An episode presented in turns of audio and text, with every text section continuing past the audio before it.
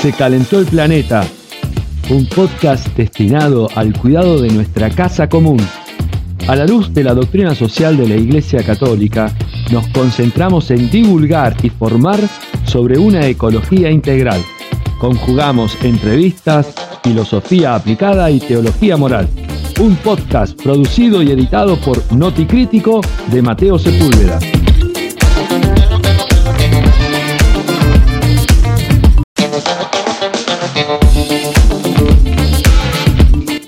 Bueno, eh, el tema es cómo podemos hacer nosotros para valorizar el trabajo de la tierra. Por eso yo te digo, la tierra nos da todo. Así que bueno, es un desafío, primero tomar conciencia. Necesitamos que la mayoría de la gente se dé cuenta la importancia que tiene esto, porque bueno, yo pienso que si esto sigue, ya soy, tengo unos cuantos años, tengo nietos, yo digo, ¿qué mundo van a vivir nuestros nietos? ¿Y qué van a comer si no se, se termina el, el oficio del agricultor?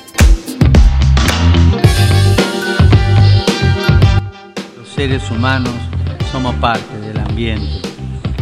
Vivimos en comunión con él porque el mismo ambiente comporta límites éticos que la acción humana debe reconocer y respetar, porque cada una de las criaturas, especialmente las vivientes, tiene un valor en sí misma, de existencia, de vida, de belleza y de independencia con las demás criaturas.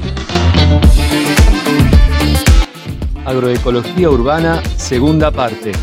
Entrevista al ingeniero Antonio Latuca.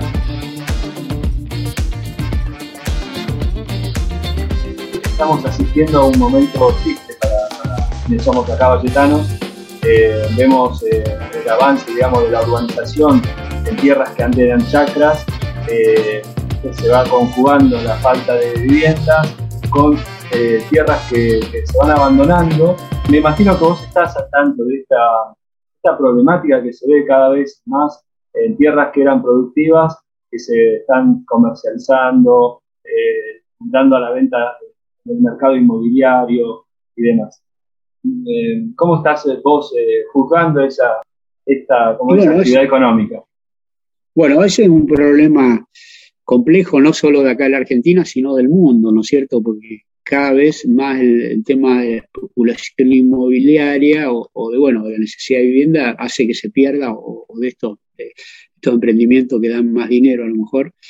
Pero bueno, em, hay experiencias eh, novedosas en el mundo de cómo podemos hacer para preservar. Acá también nosotros tenemos por el avance de la soja y el avance también de, la, de las viviendas, de los emprendimientos inmobiliarios, también pérdida de, el cinturón verde que había acá en Rosario, que había un cinturón muy importante. Y bueno, eh, el tema es cómo podemos hacer nosotros para valorizar el trabajo de la tierra. Por eso, como yo te digo, la tierra nos da todo.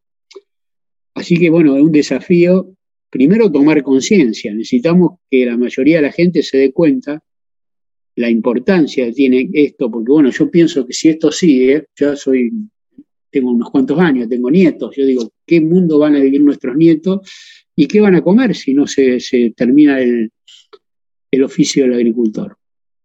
Que nos da tanto. Por suerte hay eh, jóvenes ahora muy, muy eh, digamos, motivados con este tema. Yo tuve la suerte, la, esta semana se hizo acá justo en Rosario la cumbre climática de los jóvenes.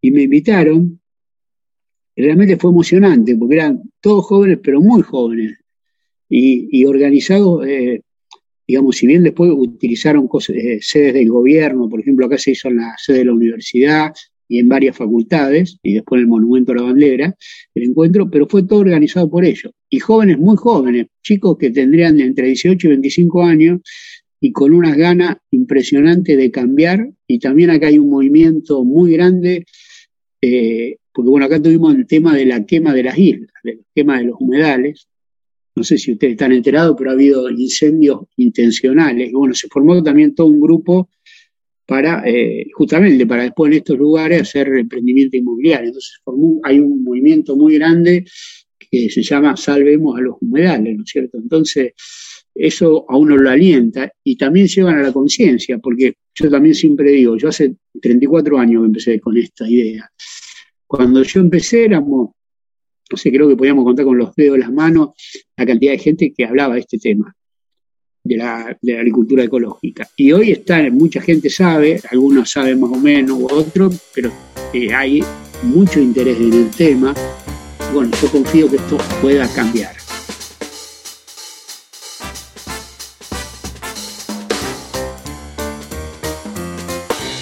Dos cosas quería decir. Hay una experiencia en Europa porque también, como digo, pasa lo mismo, una que se llama Terre de Liens, tierra de, de, lazo se llama, que es eh, francesa, que hay grupos de gente que forman como un fideicomiso, compran esas tierras y se la dan a, personas que quieran trabajarla y después las personas le devuelven con producto ecológico. O sea, hay como un convenio, se forma un consorcio y también otro en Alemania que se llama Kultur, Kulturland, que quiere decir tierra de cultura, cultura de la tierra, que son como estos consorcios que se forman para, eh, digamos, para cuidar la tierra, para que tierras que, como dijiste vos, por ejemplo, hay a lo mejor una chacra de manzana y pera que está en la venta, la compra esta gente y en cambio de poner una inmobiliaria, eh, busca agricultores que la quieran trabajar y se asocian para eso. Y también hay otro movimiento muy interesante que creo que hay justo en Plotier, hay, incluso también de la biodinámica, incluso hay un proyecto que se llama Janus, que nosotros trabajamos en red, Cecilia, es una de las de la ahí, eh, Cecilia Ambor, que, que trabaja también en este tema, así que estamos en contacto. Pero bueno, y hay un movimiento que se llama la agricultura sustentada por la comunidad, en inglés es community, bueno, no sé, CSA es, CSA la, la sigla, y que hay en Europa, en Estados Unidos y en Japón, donde los consumidores, por ejemplo, ustedes, poner que haya 50 consumidores que quieran seguir consumiendo las peras y las manzanas ecológicas de ahí de la zona. Se juntan con los agricultores y hacen una asociación por la cual los consumidores se comprometen a comprarle todos los meses. Entonces el agricultor sabe, no solo, yo pongo pera y manzana, pero también de verdura, de todo. O sea, que, el, consumidor sabe que va a recibir lo que necesita de, vegetales frescos, de fruta y verdura. Y el agricultor se asegura que va a tener un ingreso, porque todos los meses, o sea, se hace como un pacto por el año, y incluso se independiza, bueno, en nuestro país se independiza casi de los precios del mercado porque pactan un precio que el consumidor puede pagar y al productor le cierra un precio justo. Es una experiencia muy interesante, innovadora y nueva. Son todas cosas nuevas que nos alientan, no para imitarlas, sino para, bueno, adaptarlas a las condiciones nuestras, ¿no es cierto? Son cosas nuevas que muestran que es posible, porque también una de las cosas, nosotros estamos en una etapa de la humanidad y, y ahora con la pandemia quedó más de desnudo, que estamos enfrentando un problema muy grave. O sea, la Tierra, más que cambio climático, la estamos destruyendo.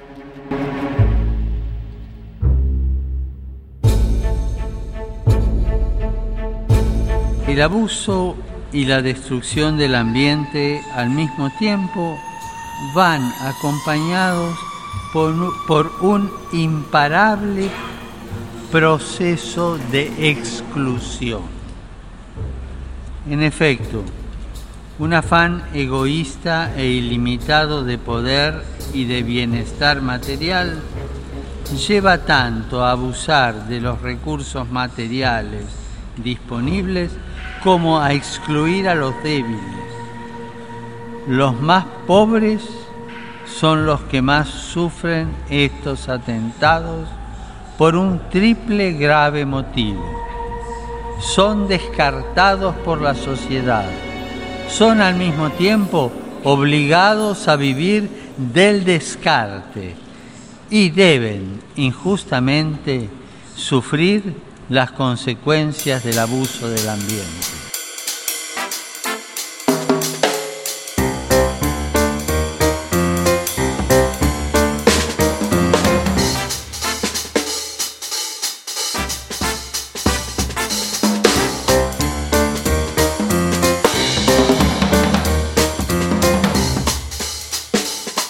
Una de las cosas que yo rescato es el tema del cultivo dentro de la ciudad.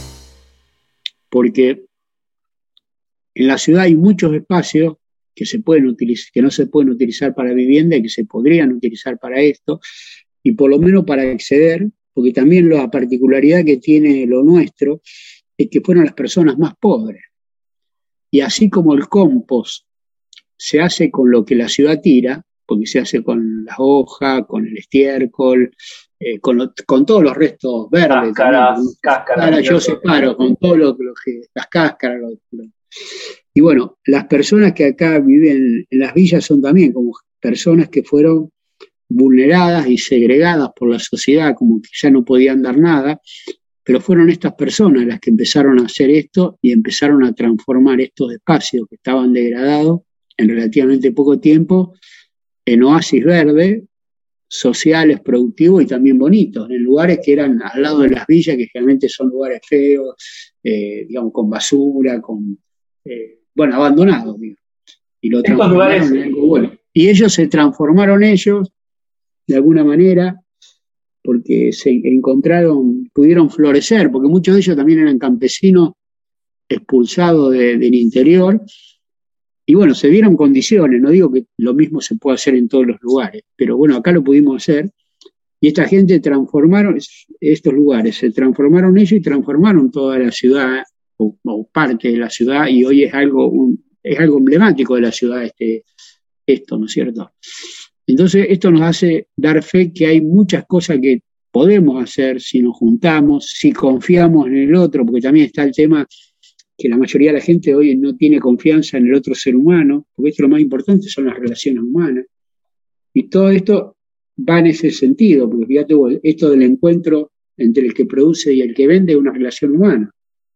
Y cuando vos ya lo conocés al otro, sabés que, bueno, no te vas no te va a vender gato por liebre, como diríamos en mi época, no sé cómo se dice ahora, o sea, no te va a engañar. Porque bueno, vos estás entrando en relación con la persona y aparte podés ir a visitarlo, podés ir a ver dónde está produciendo, o sea, no es más anónimo. Porque lo que nos está dando es algo que a nosotros nos sana, la, comida nos puede, es lo que necesitamos para estar bien. Entonces son todos lazos humanos muy importantes que van generando, bueno, pequeñas cositas como semillas de una nueva sociedad que tenemos que crear. Semillas de una nueva sociedad. La agroecología nace de una concepción humana que es amigable con la naturaleza. Podemos afirmar, como lo ha expresado el psicólogo austríaco Víctor Frank, sobreviviente del holocausto, la salvación del hombre solo es posible en el amor y a través del amor. Los seres humanos somos los únicos que podemos hacer cosas por amor. Estimados oyentes, estimados amigos, los espero el próximo viernes por la noche, en algún, en algún horario. Quiero que sepas que necesito de tu apoyo. Si crees que esta iniciativa es válida y puede contribuir al bien común, ayúdame. Puedes elegir la forma con una donación económica, que en la descripción puedes encontrar la forma de hacerlo, pero también puedes suscribirte, compartir y comentar. Con, estos, con este gesto me vas a ayudar muchísimo.